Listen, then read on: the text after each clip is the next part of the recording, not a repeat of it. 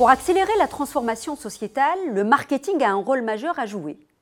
Il devient aujourd'hui clé de déployer des cadres d'analyse pour intégrer la durabilité au cœur des pratiques du marketing.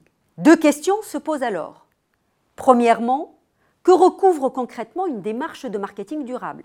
Deuxièmement, comment l'opérationnaliser de manière efficace Nous définissons le marketing durable comme une démarche proactive et un processus qui crée de la valeur de manière combinée et systématique à trois niveaux.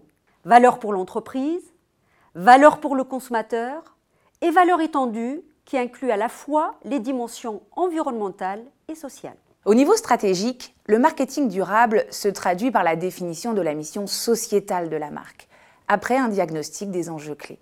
Au niveau opérationnel, il se concrétise par quatre dimensions du mix, mais aussi à travers l'accompagnement des consommateurs. Cet accompagnement peut par exemple porter sur la réduction du green gap, c'est-à-dire le décalage entre leur discours et leurs pratiques durables.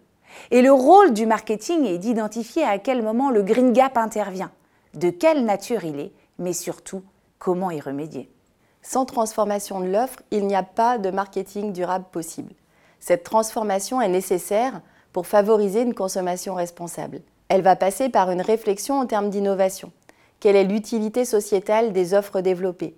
Comment faire évoluer les offres et leurs usages vers plus de durabilité? Par exemple en travaillant sur l'allongement de leur durée de vie. Quels nouveaux modèles d'affaires peuvent être envisagés par la marque? Par exemple autour de l'économie de la fonctionnalité. Combien les produits durables devraient-ils coûter? Les prix bas participent en général à brouiller la valeur de l'offre aux yeux des consommateurs et à affaiblir les repères. Plus encore, des coûts cachés sont sous-évalués et sont en lien avec des impacts environnementaux et sociaux négatifs engendrés tout le long du cycle de vie du produit.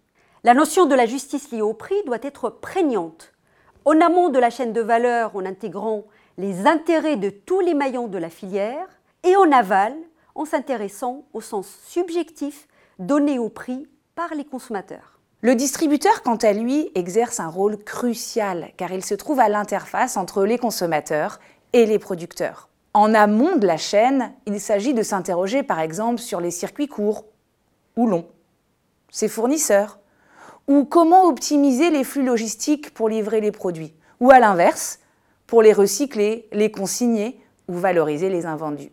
En aval de la chaîne, il s'agit de réfléchir à son assortiment produit tout au long du parcours d'achat, pour valoriser les produits durables ou limiter le gaspillage alimentaire, par exemple.